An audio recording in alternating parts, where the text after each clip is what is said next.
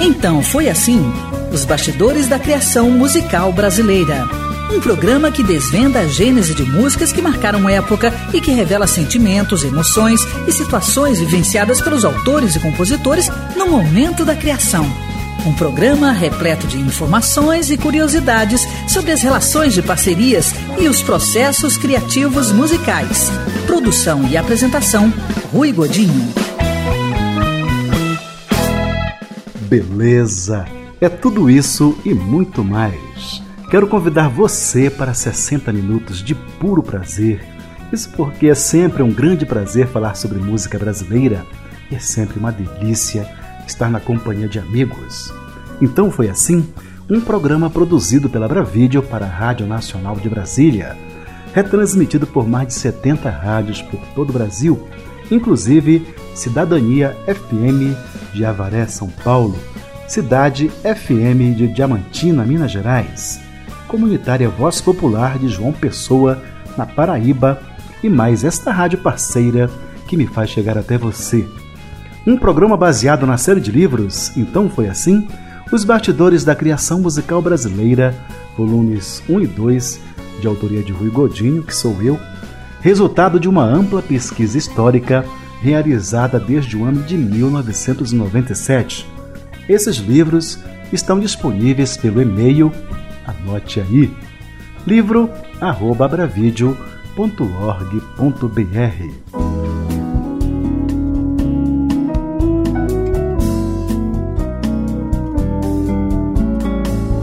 O destaque deste bloco já esteve em programas anteriores e, como sempre, nos contando histórias interessantes nos prestigiando com sua inteligência e sua generosidade. É um criador autossuficiente, faz melodia e letra. Em algumas parcerias, entra só como letrista, noutras, faz as melodias. Como metodologia criativa, compõe a letra e a põe para dormir. Alguns dias depois, vai conferir se ela sobreviveu às emoções do parto. Além disso, foi o responsável por alguns sucessos de Fagner em início da carreira, dentre os quais Revelação e Cebola Cortada. É isso mesmo, estou me referindo ao cantor e compositor piauiense Clodo Ferreira, que nos visita hoje para contar a comovente história de Mentira da Saudade, composição só dele e que é a música da vez. Você lembra? A frente da casa é bem menor. Aquela janela é uma só. Eu tive o privilégio de entrevistar Clodo Ferreira por duas vezes em Brasília, a primeira em maio de 2009 e a segunda em janeiro de 2012. Em ambas as oportunidades, Clodo Ferreira nos contou histórias interessantes de diversas composições, mas também falou do processo criativo das relações de parceria e do encontro dele com a música. Bom, na verdade, ela primeiro encontrou o Clésio e o Climério, que eles são meus irmãos mais velhos, né? É, de idade, assim. e, e, eu, eu me lembro ainda, quando eu tinha lá, sei lá, 10, 11 anos, o Clésio e o Climério já tocavam, né? Eu tinha, faziam uns pequenos grupos lá em Teresina, no Piauí, e eles tinham também é, algumas músicas feitas. Para mim aquilo não era muito claro, era uma coisa vaga ainda, mas eu percebi que tinha essa atividade dentro de casa, né, da, da minha casa. E então o Clésio e o Climério encontraram a música antes de mim. Eles já compunham, inclusive eu tinha o que eles tinham já eram adolescentes, né? Eu era criança ainda. Eu me lembro deles tocando, eu assistia, eu via eles em casa compondo, mas era uma coisa que, que era, era, digamos, fazia parte da paisagem. Eu não era muito atento àquilo, né? Aí lá pelas, sei lá, 10 anos, por aí. Eu me lembro que as primeiras vezes eu não tinha coragem de pegar no violão. Eu usava um cabo de vassoura para simular as posições. Só depois que eu decorava é que eu tinha coragem de pegar no violão emprestado deles, né, do Clésio ou do Climério, para fazer uns acordes e tal. Na verdade, eu entrei propriamente na música foi aqui em Brasília já. Eu tinha 15 anos, a gente já tinha mudado do Piauí para cá. E aí sim, aí eu comecei a a primeira vez, assim, as primeiras vezes, com o Climério eu fiz uma música, minha primeira música eu fiz com o Climério, chamava Primeira Namorada. Era uma letra dele, uma, uma melodia minha. Como o Clésio era um grande melodista, sempre foi, né? a minha primeira parceria com o Clésio, eu fiz a letra e ele fez a música. Essa música até chegou a ser gravada depois, essa foi a primeira que eu fiz com o Clésio, né? Então foi aí que eu entrei na, no páreo da música, mas nós não éramos um grupo. Assim, não havia Clube Primeiro Clésio, era cada um tinha a sua vida, né? Isso só veio acontecer bem depois, muito depois, já quando eu já tinha, sei lá, 20, 25 anos por aí. Clodo Ferreira, como um compositor brasileiro, originário do Nordeste, quais foram as suas principais influências musicais? Olha, nessa fase eh, infantil, digamos, infantil e pré-adolescência, ela foi toda, ela foi muito forte a questão da música nordestina propriamente dita. Luiz Gonzaga, há um pouco da música sertaneja essa com eu ouvia um pouco de música sertaneja porque tocava lá, né? Mas muito Luiz Gonzaga, muito música nordestina, né? E numa segunda fase, assim da adolescência em diante, eu tive um impacto muito grande com os Beatles, né? Beatles. Eu um pouco fui cantor de jovem guarda eh, lá pelos 14, 15 anos e, e finalmente eu diria que que a Tropicália foi o, o digamos o, o que me der, é, que abriu as portas para a minha parte de compositor. Porque ali eu encontrei uma coisa que me interessou um modo de fazer música um, um modo de cantar um modo de, de fazer arte que quebrava alguns impedimentos que, que tinha na arte anterior. Eu acho que a Tropicália eu diria que foi o que abriu a possibilidade de eu, de eu ter vontade de fazer músicas né? Isso foi mais ou menos é, pós logo emendado com a Jovem Guarda porque lá foi que eu descobri também uma música de maior qualidade. Aí daí para frente, Chico Buarque, etc. Essas influências todo mundo teve. Mas eu acredito, assim, o meu, eu dou um crédito à, à Tropicália por ter despertado em mim, assim, um, uma paixão muito grande pela composição. Cláudio Ferreira, tem uma canção sua que é especial, que as pessoas se internecem com ela, que é Mentira da Saudade. Eu gostaria muitíssimo que você contasse para os nossos ouvintes. Essa música tem uma história que eu acho interessante, porque nem eu sabia que ela ia agradar tanto as pessoas. Não é agradar, a palavra não é agradar. Que ela fosse comover tanto as pessoas, né?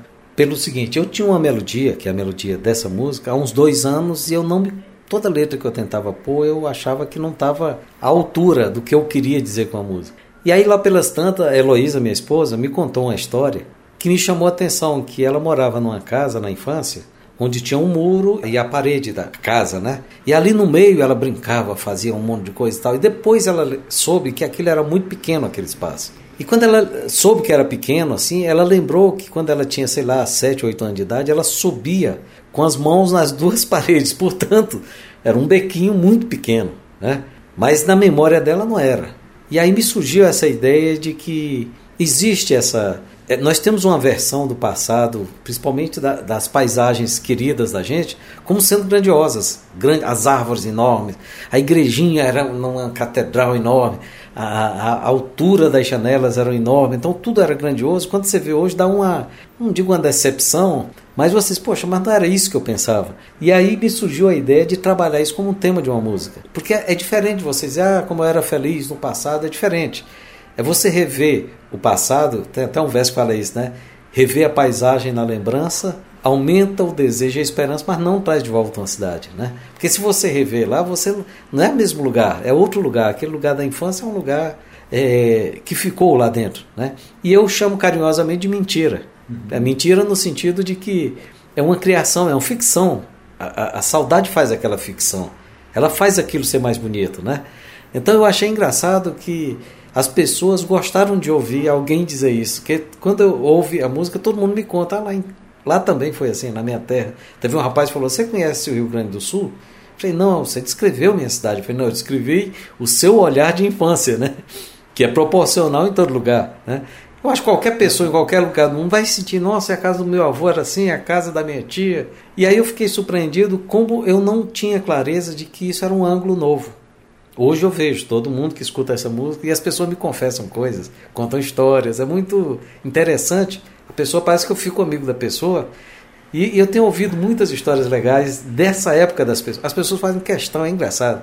Não, Claude, eu tenho que te contar. Na, na, na minha rua tinha uma, um muro, aí conta lá a história e eu escuto aquilo com maior satisfação, porque a gente está comungando um, um pedaço bom da lembrança das pessoas, né? Então, Mentira da Saudade, é, eu acho que esse é o encanto dessa música. Então foi assim que nasceu Mentira da Saudade, composição de Clodo Ferreira, que ouviremos na voz do próprio Criador.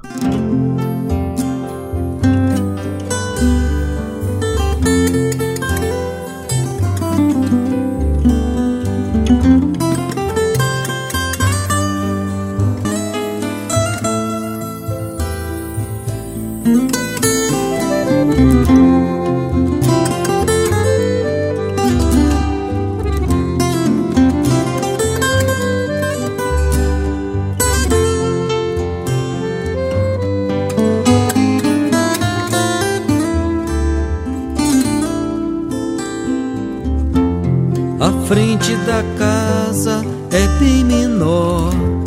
Aquela janela é uma só, aberta no olhar, perdidamente. E tinha uma rua ao redor, a usina tocava e o resto é pó, grudado no olhar eternamente. Viver a paisagem na lembrança aumenta o desejo e a esperança, mas não traz de volta uma cidade.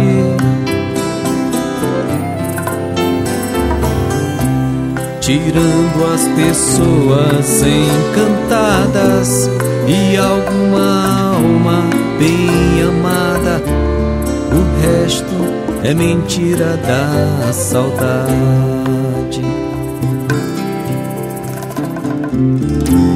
A frente da casa é bem menor.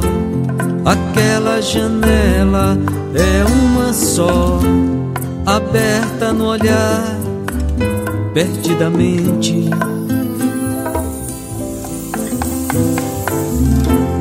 e tinha uma rua ao redor. A usina tocava e o resto é pó, grudado no olhar eternamente.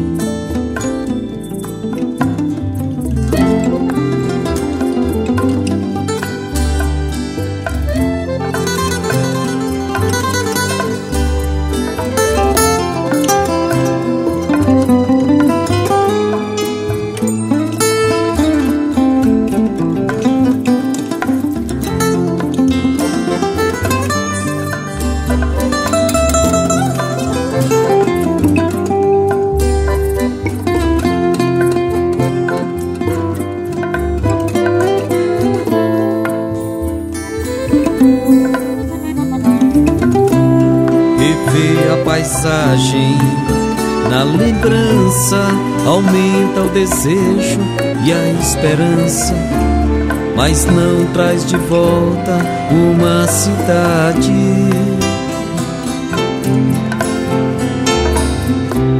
Tirando as pessoas encantadas e alguma alma bem amada, o resto é mentira da saudade.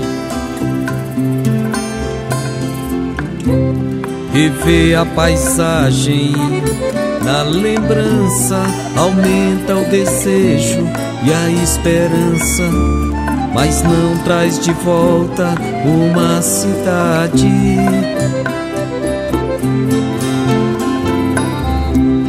Tirando as pessoas encantadas e alguma alma bem amada.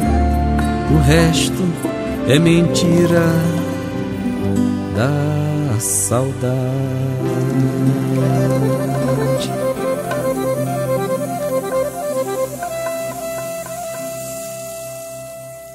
Maravilha! Ouvimos Mentira da Saudade composição e interpretação de Clodo Ferreira. Esta faixa está presente no CD Cordas de Aço, de Clodo Ferreira, lançada em 1998 pelo extinto selo UNB Discos. Então foi assim: os bastidores da criação musical brasileira.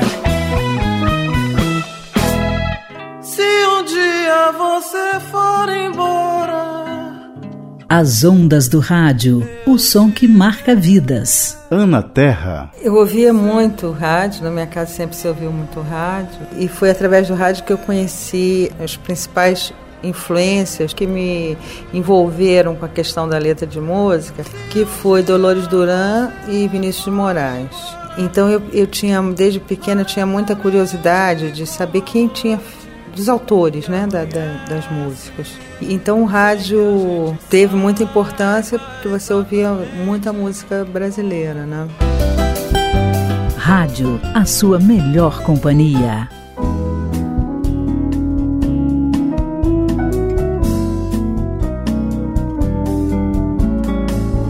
O destaque deste bloco é o cantor, compositor, ator e apresentador de programas de televisão Paulinho Mosca. Ele que nasceu no Rio de Janeiro em 27 de agosto de 1967, foi integrante do grupo vocal Garganta Profunda e da banda Inimigos do Rei. Intérprete consagrado, Paulinho Mosca gravou diversos CDs e participou da gravação de songbooks de Tom Jobim. Autor renomado, emplacou diversos sucessos nacionais, inclusive a Seta e o Alvo, composta em parceria com Nilo Romero e que é o destaque deste bloco. Você lembra? Eu falo de amor à vida, você de medo da morte. Eu falo da força do acaso e você de azar ou sorte. Em entrevista a mim concedida na residência dele no Jardim Botânico, Rio de Janeiro, no dia 13 de janeiro de 2012, Paulinho Mosca me proporcionou uma das entrevistas mais interessantes em toda a história da minha pesquisa. Além de ser um cara extremamente inteligente, Mosca é um poeta impressionante. Filosofou e fez poesia em cada resposta que me concedeu. Na ocasião, falou de seu processo criativo, da relação com parceiros, de Deus, da vida, do amor.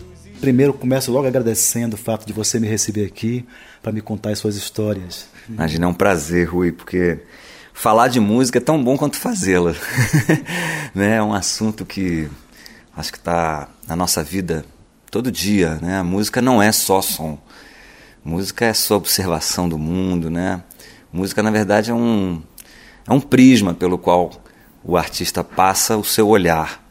Então a música ela já já está realmente no planeta, a gente compõe ela, a gente junta um pedaço de uma coisa que a gente está vendo com outra que a gente está lendo, com outra que a gente está vivendo, com outra que o outro falou, né? Junta. O compositor é esse, ele junta coisas. A palavra compor já é isso, né? Juntar letra com música, mas tem muito mais além da letra e da música, né? Tem todo o vivido né, de quem está compondo e que tipo de experiência ele pode passar naquela canção é, adiante, porque afinal de contas ele também está num elo, ele também escutou canções, alguém disse a ele, alguém né, disseram a ele muitas coisas e através das canções, como eu aprendi muito mais na canção do que na escola, eu acho hoje, entendeu? Então a, a canção, a música, ela quando ela é a vida de um artista, é, ela é o olhar dele, ela é a comida, ela é, ela é a amiga, é a parceira né, de todo dia, é como uma esposa mesmo, né? Alguém que você está casado, só que você está casado para sempre. É um, um, um, matrimônio assim é, de, de pacto, né? Um, um, matrimônio de morte, né? Um, um acordo para a vida inteira. É assim que eu sinto. É ela que vai estar meio Jim Morrison, né? A música é sua companheira até a morte. Paulinho Mosca conta agora a história de A Seta e o Alvo. Vamos ouvir. Tem uma coisa interessante, a, uma canção muito conhecida minha, uma das, a segunda que tocou na rádio, se chamava Seta e o Alvo. É, eu falo de amor à vida, você de medo da morte. Eu falo da força do acaso, você de azar ou sorte. Eu ando num labirinto e você numa estrada em linha reta. Te chamo para festa, mas você só quer atingir a sua meta. E a meta é a seta no alvo, mas o alvo na certa não te espera. É, essa, isso, isso tudo, essa letra toda me veio assim numa manhã em que eu estava muito parecido com o que eu estou agora, muito cabeludo e muito barbudo.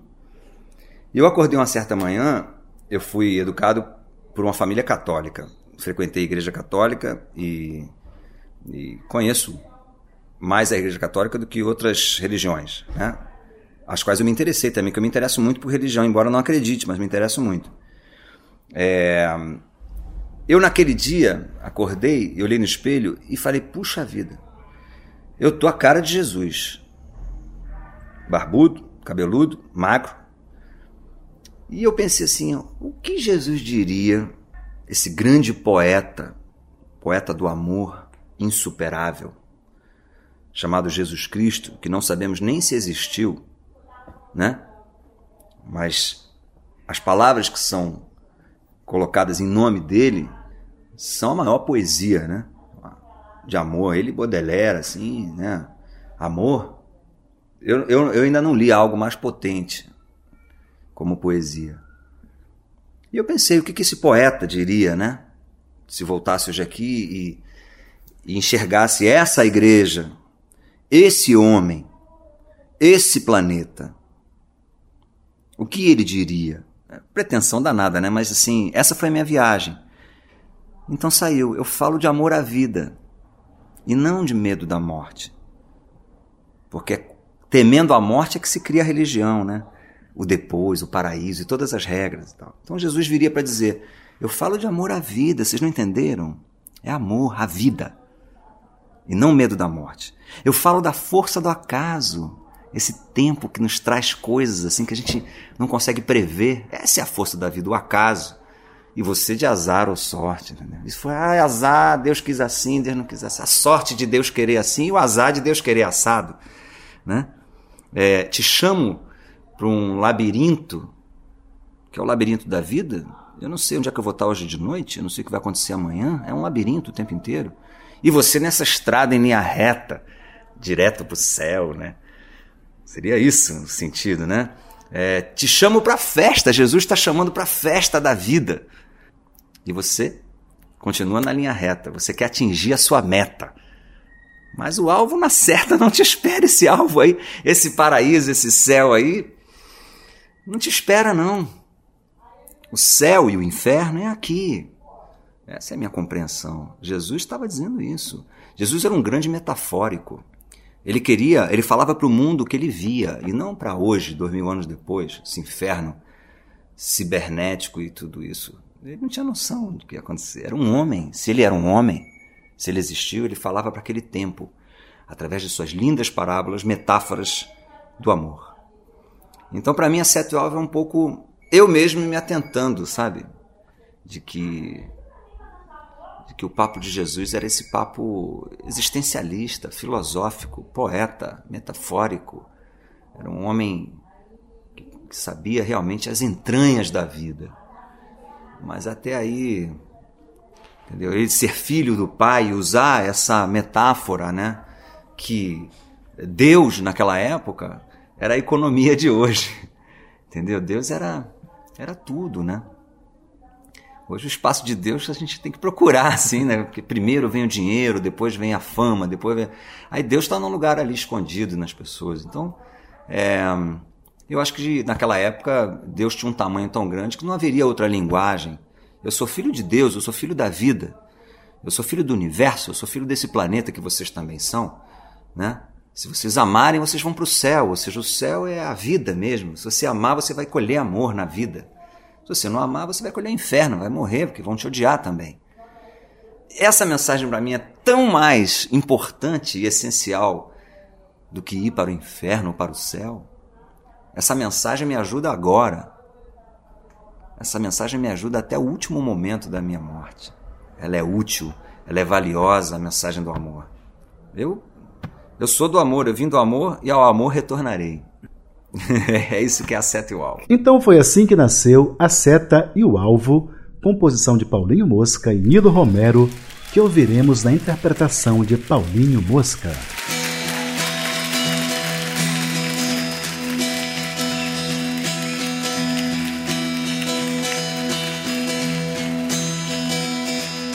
Eu falo de amor à vida, você de medo da morte. Eu falo da força do acaso e você de azar ou sorte. Eu ando num labirinto e você numa estrada em linha reta. Te chamo pra festa, mas você só quer atingir sua meta. Sua meta é a seta no alvo, mas o alvo na certa não te espera.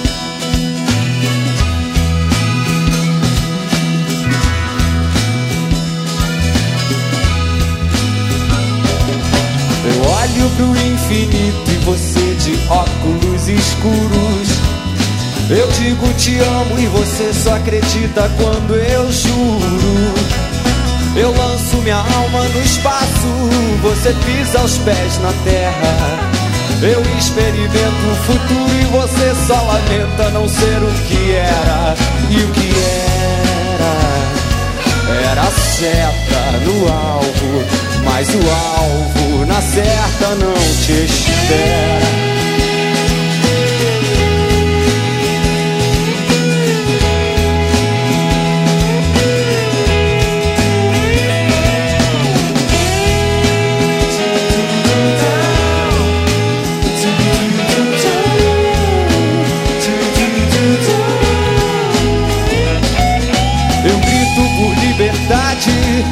Você deixa a porta se fechar. Eu quero saber a verdade, você se preocupa em não se machucar. Eu corro todos os riscos, você diz que não tem mais vontade. Eu me ofereço inteiro e você se satisfaz com metade.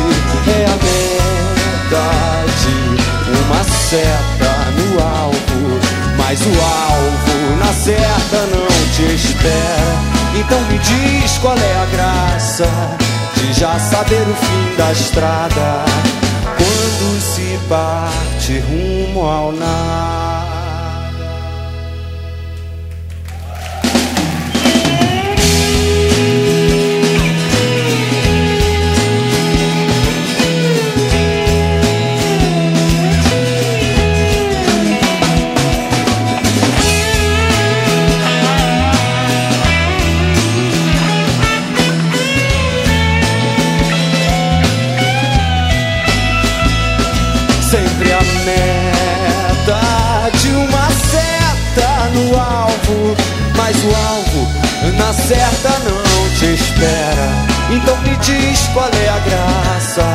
De já saber o fim da estrada.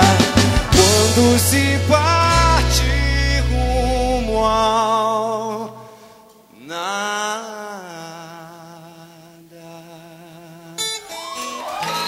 Yeah.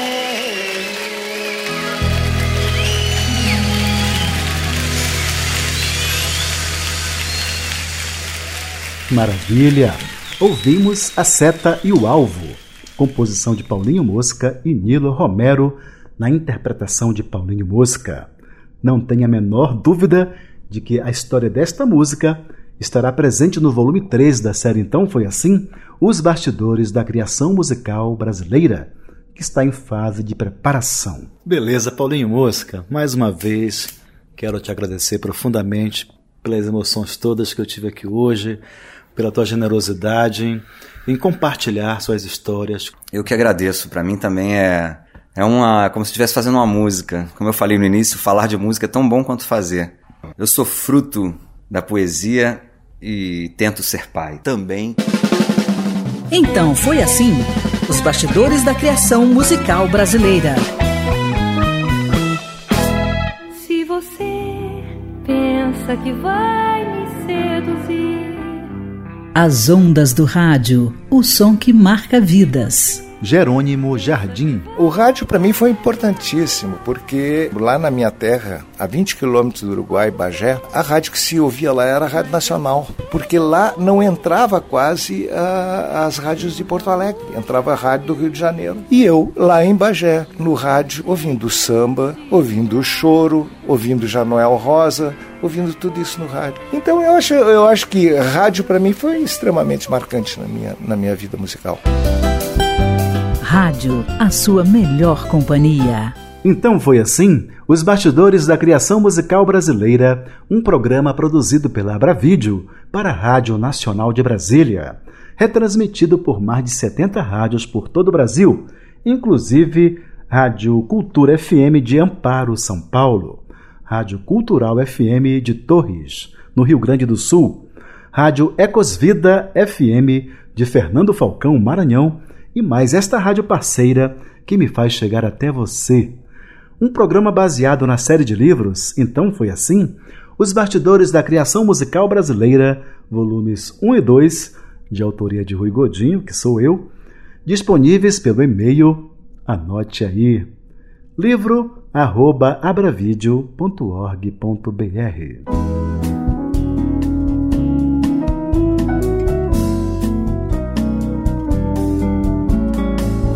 A dupla que eu trago para você agora foi imbatível, quase uma unanimidade. São dois baianos que individualmente venceram muitos festivais, se juntaram e continuaram vencendo. Depois mudaram para o Rio de Janeiro e emplacaram diversos sucessos nacionais, um atrás do outro. São duas figuras simples que adoram falar de música. Ainda trabalham juntos e prometem estar juntos até a morte é Antônio Carlos e Jocafe, responsáveis por Você Abusou, Dona Flor e seus dois maridos, Mas Que Doidice, Toró de Lágrimas, Catendê e Desacato, que é a música da vez. Você lembra? Inofensivo aquele amor que nem sequer se acomodou. Morreu. Eu entrevistei Antônio Carlos e Jocafe no dia 13 de janeiro de 2012, no Forte de Copacabana, no Rio de Janeiro. Na ocasião, ambos me falaram de seus processos criativos, da relação da parceria eterna, me contaram as histórias do surgimento de diversas músicas, inclusive de Desacato. Quem primeiro fala é Jocafe. Como é que funciona o processo criativo de vocês? É presencial? O, o faz uma melodia, manda para Antônio Carlos botar letra, ou o inverso. Como é que funciona isso para os nossos leitores e ouvintes do programa que tem uma curiosidade muito grande e adoram conhecer histórias da música brasileira? É o seguinte, nós nunca nos separamos. A gente faz o, o, a melodia, o começo da melodia, os dois às vezes fazem. Não, eu não gostei dessa segunda parte, vamos por esse caminho aqui, vamos por outro. Até mudanças de acorde a gente faz, porque a gente se baseia mais no acorde para fazer a melodia, entende? Isso é importante a, a, a, melodia parte de um acorde. É muito difícil você fazer uma melodia de cabeça e depois colocar os acordes. Mas acontece com a gente isso também. Depois a gente se junta e vai fazendo a letra aos, devagarinho. Tem vezes que Antônio Carlos diz assim: a gente, eu disse, ó, oh, Antônio, tudo bem, vai fazendo a letra. E ele vai e, e, complementa a letra, porque éramos compositores díspares. Eu fazia a, a, o, o, trabalho de música e letra e ele também fazia o trabalho de música e letra na Bahia. Antes disso, quando a gente se junta, se torna um terceiro compositor, se torna Antônio Carlos e Jocafe, verdadeiramente, efetivamente. Entendeu como é que é? Então é assim que a gente trabalha. A gente faz. Tem vezes que é um desafio outro, como já aconteceu vários. Antônio Carlos faz a melodia, faz a, a música, a primeira parte, disse, agora eu quero que você faça um refrão para ver se vai, vai ficar bonito. E aí me desafia, ou então eu digo, faça essa letra aí então. E aí, sabe como é que é? A gente começa e deixa o outro fazer a, a, a, outra parte, entendeu como é que é? Acontece isso às vezes, não é sempre. A criação, na minha cabeça, é um processo. Entendeu? Quer dizer, quando eu faço alguma coisa, não está pronto até me sinalizar lá de cima, sei lá da onde, que, que acabou. Entendeu? E, às vezes, assim, eu posso fazer uma coisa sozinho e, e, e ter jocafe. Porque é muito fácil fazer uma música igual a Chico Buarque de Holanda. Só que não é minha, é de Chico Buarque de Holanda. Você está entendendo? Tipo assim, eu vejo a criação, se eu faço uma, alguma música feito Gil, a música é de Gil. Porque o compositor profissional, ele sabe fazer música. Entende bem como anda a letra, como anda a música, entendeu? Eu acho que essa é a diferença entre alguns compositores brasileiros. Gil, Gil é compositor, ele sabe fazer música. Qualquer música que você entregar para Gil, sobre qualquer tema, vai sair boa. Até porque ele tem um controle de qualidade que se não ficar dentro daquele controle, a música é descartada, certo? Assim, então, ele, Chico Buarque de Holanda, é, aquele que eu falei para você é do Lobo, Tom sabia. Muita gente boa. Tem outros não. Outros que são grandes compositores, mas usam um pouco aquele momento. O, o criador realmente não tem momento. Ele cria. Ele faz o momento. Você falou que você nunca dá como definitiva a criação enquanto não chega um recado, um toque lá de cima. É isso? Rapaz, olha, vou fazer uma coisa pra você. Até três meses atrás, eu achava que eu podia fazer qualquer coisa. Mas eu ando fazendo umas músicas instrumentais, uma delas chamada Violão do Forte, que eu não tenho a menor condição de fazer. Eu não toco violão para fazer aquela música. Tanto que não toco ela bem, nem vou tocar pra você, porque eu não toco ela bem. É mais ou menos como Cartola fazia. Ele fazia aquela música mais ou menos, pega os acordes dele, entendeu? Então, aí, você começa a ver alguma coisa a mais, que não dá para te explicar o quê. Porque quando eu vou fazer um Você Abusou, um Desacato, uma Teimosa, eu sei o que estou fazendo e ele sabe o que está fazendo. Essa eu não sei. Essa é uma linha de música americana, você jura que a música foi feita por um americano. Então, deve ter alguma coisa a mais que eu não sei te explicar o que é. Coisa essa que eu só consegui perceber nessa música, por ela ser muito difícil. Já falei em chord melody? Você tem que fazer ao mesmo tempo a harmonia, a melodia e o contraponto, ao mesmo tempo contraponto, harmonia e melodia ao mesmo tempo. E eu não tenho condição de fazer isso. Por exemplo, é como naquele caso de Catendê. A Catendê eu tinha 20, 20, 21, 22 anos, 23 anos, quando fiz a melodia. Eu não estudei música para fazer aquela melodia, nem aqueles acordes que Catendê tem. Aquilo ali só podia ser inspiração divina de alguma entidade que baixou e a gente fez. Tem vezes que tem umas letras com a música chamada Dangola é camarada. Eu digo, meu Deus, eu não tinha capacidade para fazer essa letra, capacidade poética para fazer essa letra. Então eu acho que aquilo foi uma força maior que, que baixou. Porque tem muitos compositores, como, como Nelson Cavaquinho, por exemplo, que você sente que ele não tem capacidade para fazer aquela melodia. E nem Cartola teria. Você entende como é que é? É inspiração. Não, é alguma coisa além da inspiração. Ah. As grandes músicas de Antônio Carlos Bocardo foram feitas é, é, esperando na televisão, no táxi, no hotel. A grande maioria foi feita assim. Começou um tema assim no hotel, até fechava depois em casa. Mas as ideias surgiu nas viagens. Como eu te falei, não existe Antônio Carlos sem Jocafe. Qualquer coisa que eu fizer vai ser Antônio Carlos Jocafe. Qualquer coisa que ele fizer vai ser Antônio Carlos Jocafe. Como eu te falei, vai ser assim até morrer. Até morto vai ser assim. Morreu ele, vai ser assim. Morreu eu, vai ser assim. É Jocafe quem conta a história do surgimento de Desacato. Desacato foi o seguinte, a gente não ia a gente não ia disputar aquele festival. A gente não ia, não tinha nem música para entrar naquele festival. Porque você sabe, eu tenho uma ideia. Você se lembra que no ano anterior a música era Um Sorriso de Vozes e Risos Perdidos no Quinto Andar. Era uma música chamada Hipnose. Nesse ano a gente disse, ah, não vou fazer música nenhuma. Porque, pô, sei lá, não, não tenho, não, não tô com tesão para fazer música esse ano. Mas todo mundo estava lá, já o Ivan Lins estava lá, já tinha escrito a música dele, o Gonzaguinha já tinha escrito a dele também. Todo mundo já tinha escrito sua música. Taiguara já tinha escrito, todo mundo já estava com, com. Aí a Taíde, que era o nosso empresário, chegou e disse o seguinte: a gente estava deitado, eu, eu, eu, me lembro que eu estava sentado no, no sofá, Antônio Carlos estava acabando de, de tomar o café dele da manhã, que ele acordou um pouco tarde, e entrou a Taíde, que era o nosso empresário, disse assim Pô, estão aí deitado? Amanhã acaba a inscrição pro Festival da Canção. Vocês não vão fazer parte do Festival da Canção? Estão aí deitados, não gravaram nada, fizeram porra nenhuma até agora? Não, vocês vão gravar. Vocês vão gravar. Vocês vão fazer. Entra no quarto vão fazer uma música. Fizemos desacato em 20 minutos, certinhos assim, ó. A gente já tinha a ideia mais ou menos como é que, que ia fazer aquele tom, tom, tom, tom, tom, que é a levada da cuica. Uh, uh, uh, que João Bosco se baseou bastante para fazer cavaquinho, olha, para chegar no carro, né? Era uma levada que foi nós que descobrimos, entendeu? Aquela levada do, ca, do cavaquinho, do, com desacato também. Com, com, com, que a cuica fazia, que a gente bota no desacato, na, tá lá, mas a levada era nossa. E aí todo mundo veio em cima, né? Porque era uma levada legal, gostosíssima. E de uma certa forma ou de outra, essa música o povo se apaixonou porque não tinha samba no festival. Eles não costumavam botar samba em festival, entendeu? Não tinha samba em festival. E aquele samba nosso foi o primeiro samba dos festivais do Festival Internacional da Canção, que eram grandes toadas, canções maravilhosas, mas não tinha é, samba. É mais ou menos o que eu ia dizer. Quer dizer, eu e o Jocaf concordamos em 90% das coisas. Mas como eu sou Antônio Carlos, ele é Jocaf, você é Rui, cada pessoa tem os seus gostos. Né? E Jocaf, ele é um pouco apegado às coisas que ele acredita.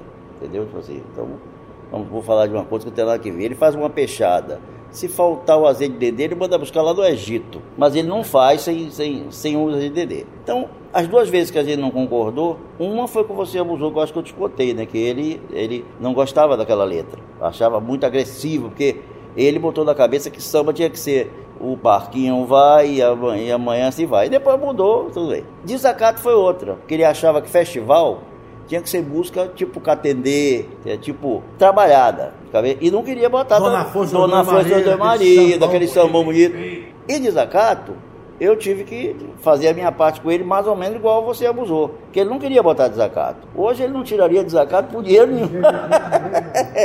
e foi o que revolucionou o festival naquele Porque ano. Porque a gente né? botou uma música totalmente descompromissada. Tipo assim, uma música que a gente, a gente, só botou, na verdade, porque não tinha outra.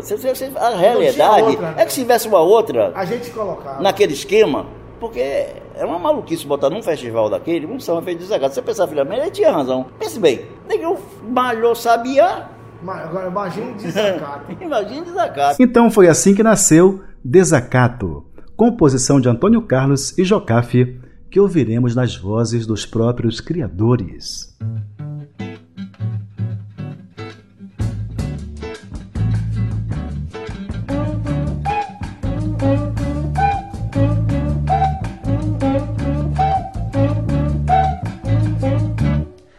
Inofensivo aquele amor que nem sequer se acomodou. Já morreu.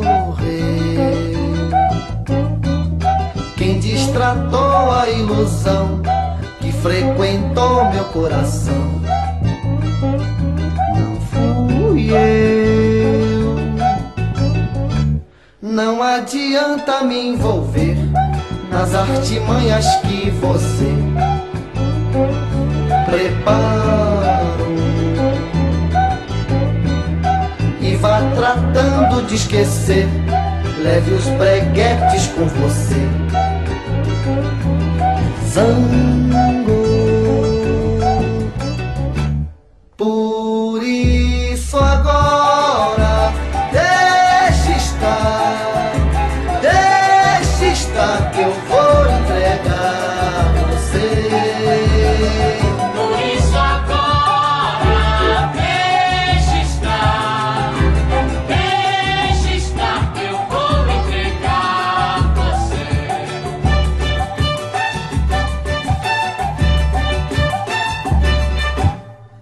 Inofensivo é aquele amor que nem sequer se acomodou. Já morreu. Quem distratou a ilusão que frequentou meu coração.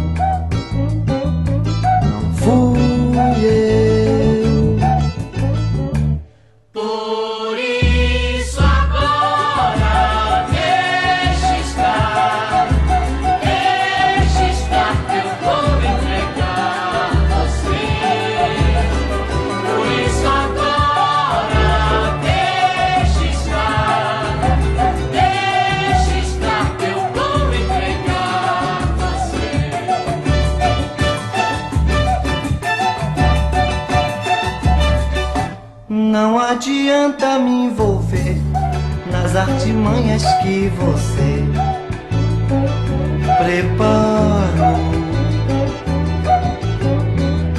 E vá tratando de esquecer. Leve os breguetes com você. Me zangou.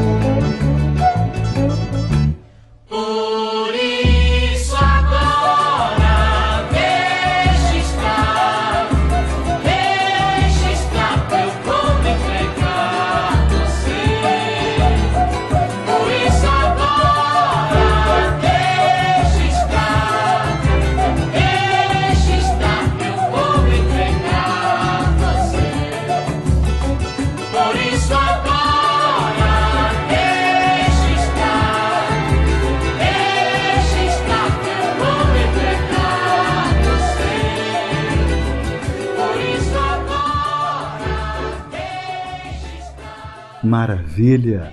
Ouvimos Desacato, composição e interpretação de Antônio Carlos e Jocafe. Então foi assim: os bastidores da criação musical brasileira.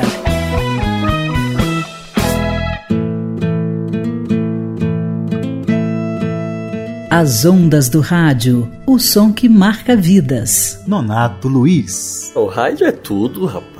Os, os, primeiros ensinamentos né, que eu recebi foi do rádio. Então o rádio chegava lá com uma força muito grande, que era o único veículo né, que a gente tinha para escutar músicas que chegavam da capital. Né? O rádio é uma escola né, que passa por músico, uma coisa muito bacana e muito, muito sincera. Né? Rádio, a sua melhor companhia.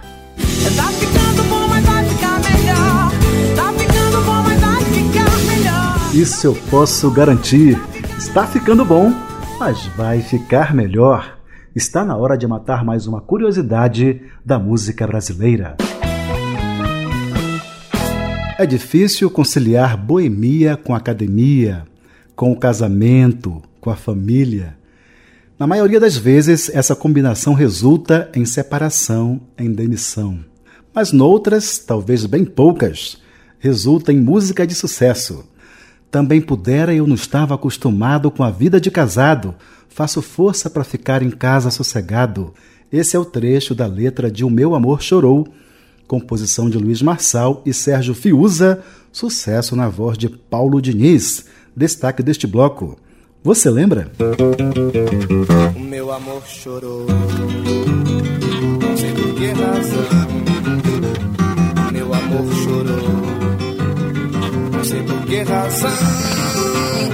Com a preciosa ajuda do amigo Marco Aurélio, eu consegui contactar Luiz Marçal, arquiteto por profissão e músico por diversão no Rio de Janeiro, e realizei com ele uma entrevista bastante esclarecedora no dia 17 de agosto de 2010 por telefone. Na ocasião, ele me revelou que sempre foi um apaixonado por música. Eu sempre gostei muito de música, desde pequeno, e uh, pai militar, sempre viajei para todo lado, sul, e a base de música que eu tenho de conhecimento é muito de rádio nacional, parece incrível. E época antiga que você tinha, conhecia a música do, do, do, Brasil todo, né, através de Rádio Nacional, eu sabia tudo, tudo. Eu tenho um conhecimento de música de, de, de, de bastante forte, música antiga, tudo. E esse negócio sempre foi. Depois, uma época aqui no Rio eu ganhei um violãozinho vagabundo, depois o melhor, minha, minha namorada me deu. E foi quando eu cheguei em Brasília, eu já tocava, eu, até hoje, só tem poucas, poucas notas né, no musicão, são poucos acordes, e nunca tive saco de aprender nem nada mas eram bastante. Então aí sempre foi aguçado pelo. Aqui no Rio já tinha umas músicas que eu fazia de brincadeira, mais, novo, depois aí em Brasília, que o negócio ficou mais aguçado, e no ambiente da universidade.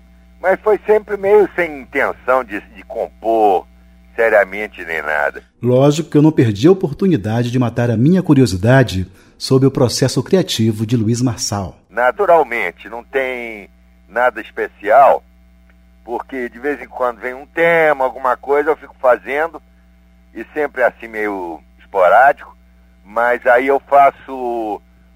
Vai saindo, sai mais ou menos ao mesmo tempo, letra e música, né? E no caso até dessa música que foi mais gravada aí, que é O Meu Amor Chorou, por acaso foi com um amigo meu, o Fiuza, Sérgio Fiuza, né? Que foi em Brasília nos tempos da universidade. E mas foi sempre assim, fazendo tudo ao mesmo tempo. Aí depois foi, durante a vida, mas como eu me dediquei muito à arquitetura, né? Viajei tudo, fui morar no exterior com, com o Niemeyer, trabalhei na Argélia, no norte da África, fiquei três anos lá fazendo uma universidade, é, e sempre rodei muito. Então a, a, arquitetura me absorveu muito e a, a, a música sempre foi assim a coisa de diversão, das horas vagas, né? Luiz Marçal me revelou que O Meu Amor Chorou é autobiográfica. Foi feita pensando em sua própria situação mista de boêmio, estudante e pai de família. Esse foi assim mesmo. Porque eu, eu já era, eu fui o primeiro casa casada quando começou a universidade. Fiz a universidade de arquitetura aí na curso de arquitetura aí em Brasília, né? também fui pioneiro no campus lá na universidade. Primeira turma aí para pro, pro Cerrado, a começar foi a nossa, de arquitetura, acompanhar as obras. Aí a gente convivia muito, né, com meus amigos, tudo mais. E eu sempre fui o cara que puxei com o negócio de violão, tudo. Muito boêmio que eu sempre fui, né, vinha bar. Mas eu, no, quando, no primeiro semestre, foi 62 que começou a universidade, eu me casei e fui tendo filho. Toda essa minha boemia era com três filhos, mulher. Eu não sabia mais para onde me virar, porque naquela época a universidade absorvia muita gente, né? Vivia fazendo bico de um lado, bico do outro, desenhava, fazia maquete. E com isso a gente ficava. uh, Então eu era muito. E perto da minha casa tinha uma república de estudantes, que eram justamente meus amigos que frequentavam, que, que, que, que- moravam, né? E um deles era o Fiuza, que eu, então de vez em quando nós íamos para essa república, e eu pegava violão e ficava lá. E uma vez eu estava eu e ele sentado, esse meu amor chorou, por acaso era a minha situação, né? Porque eu era um boêmio e, e minha mulher, Terezinha, é, ela tinha sido teatro, então ela tinha uma, uma compreensão da, da, da minha vida danada, né? Porque negócio de ciúme, eu chegar tarde em casa, de madrugada, né? Bebia pra cacete naquela época. Então, é, todo histórico, mais ou menos, foi, come- começa a calcar. De vez em quando tem uma história assim, começa a calcar de alguma situação real, ou minha, de alguém, e depois a gente está inventando, né? Pelo, pelo instinto, mais ou menos reproduzindo. É quase crônica, né? Que você faz, né? Luiz Marçal me surpreendeu ao afirmar que não sabe como foi que Paulo Diniz conheceu a música. Olha, isso aí eu não tenho nem ideia, porque foi o seguinte, eu estava na véspera de embarcar lá para Argélia, né, que nós íamos para para país, não, primeira vez acho que era por Roma, nós tínhamos de ir lá fazer escala em Roma para ir embora. Eu estava na véspera de viajar e bate lá em casa uma pessoa que eu não tenho nem ideia de quem era e que me falou que tinha um cara que queria gravar o meu amor chorou. Eu aí ele disse que bastava um papel. Eu escrevi um papel, autorizei, assinei e fui embora. E era pro Paulo Diniz, entende? Depois, depois disso tudo, quando cheguei no Rio de volta, tudo que eu fui conhecer ele quando ele estava aqui. Agora ele está em, em Recife direto, né? E o tanto que o Paulo Diniz gravou um pouco diferente. Muito pouco, mas diferente. Ele tinha umas subidas e no final mudou o finalzinho da última palavra. Então esse. Aí o Jacó gravou e nós, assim, o Jacó eh, disse assim, eu tenho que ir embora agora essa semana para o Rio e escuta meu programa na rádio, é a Rádio Nacional, no domingo que vem às 8 horas que eu vou tocar o- a- a- essa música. Quando foi no outro domingo, nós ouvimos, ele tocou. Foi a primeira to- vez que tocou mesmo em público, entende? Foi Jacó do Bandolim. O meu amor chorou. Essa música já foi gravada nos Estados Unidos um dos maiores flautistas de jazz americanos, o Herbie Mann. Sem eu saber também, depois, sei lá, de anos, é que um amigo meu foi fazer uma, uma temporada lá numa universidade, uma pós-graduação numa universidade nos Estados Unidos, que descobriu. Aí me trouxe. E são várias histórias, assim, minhas músicas, aliás, são todas assim. Com o andamento que o Paulo Diniz deu, é que mudou um pouco, entende? Perfeito. Ficou um pouco mais rápido e umas notas que ele sobe, em vez de cantar mais para baixo, né? Que é como é o original, ele sobe e a palavra no final, que eu nem me lembro qual é, né? Pelo, é pelo teu chorar, ele, ele canta pro você não chorar. Eu nunca faria isso, né? Então foi assim que nasceu O Meu Amor Chorou, composição de Luiz Marçal e seu parceiro Sérgio Fiuza, que nunca foi creditado como autor. Queremos ouvir na gravação original, cheia de chiados, de Paulo Diniz. O meu amor chorou, não sei por que razão. O meu amor chorou, não sei por que razão.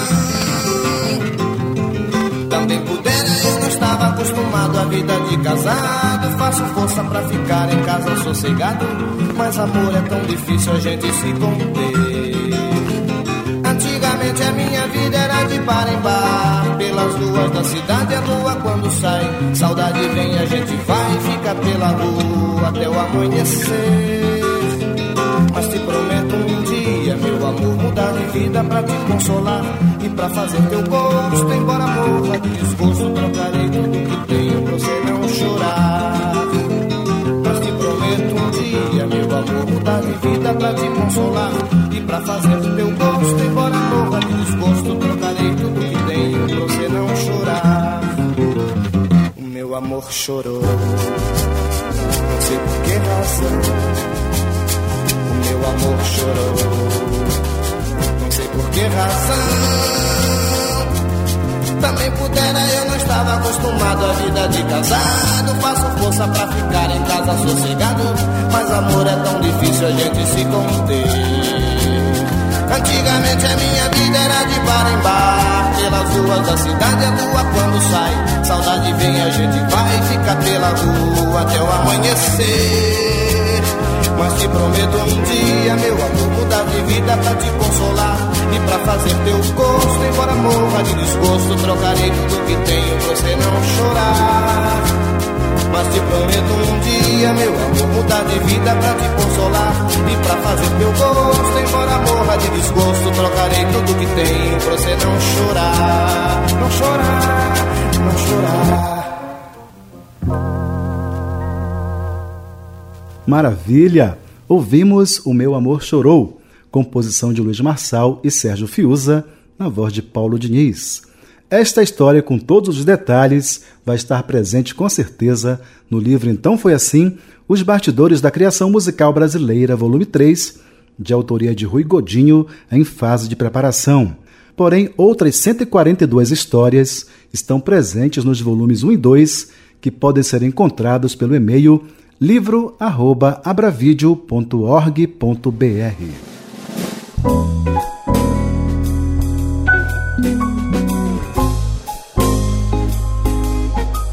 Pois é, subiu a placa de um minuto.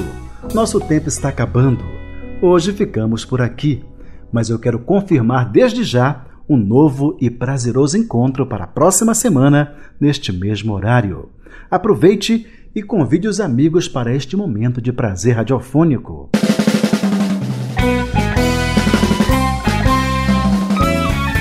Produção Rodolfo Boing Magalhães. Consultoria para mídias digitais e redes sociais, Ariane Sanches. Sonoplastia, Reinaldo Santos.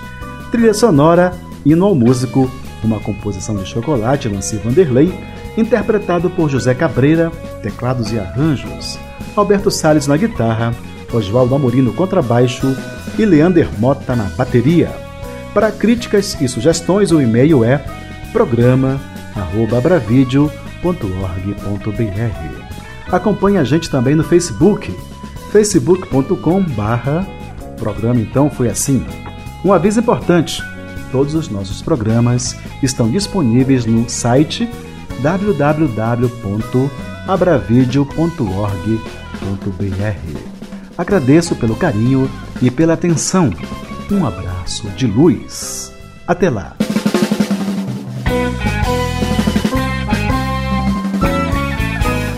Então foi assim: Os Bastidores da Criação Musical Brasileira. Um programa que desvenda a gênese de músicas que marcaram época e que revela sentimentos, emoções e situações vivenciadas pelos autores e compositores no momento da criação. Um programa repleto de informações e curiosidades sobre as relações de parcerias e os processos criativos musicais. Produção e apresentação: Rui Godinho.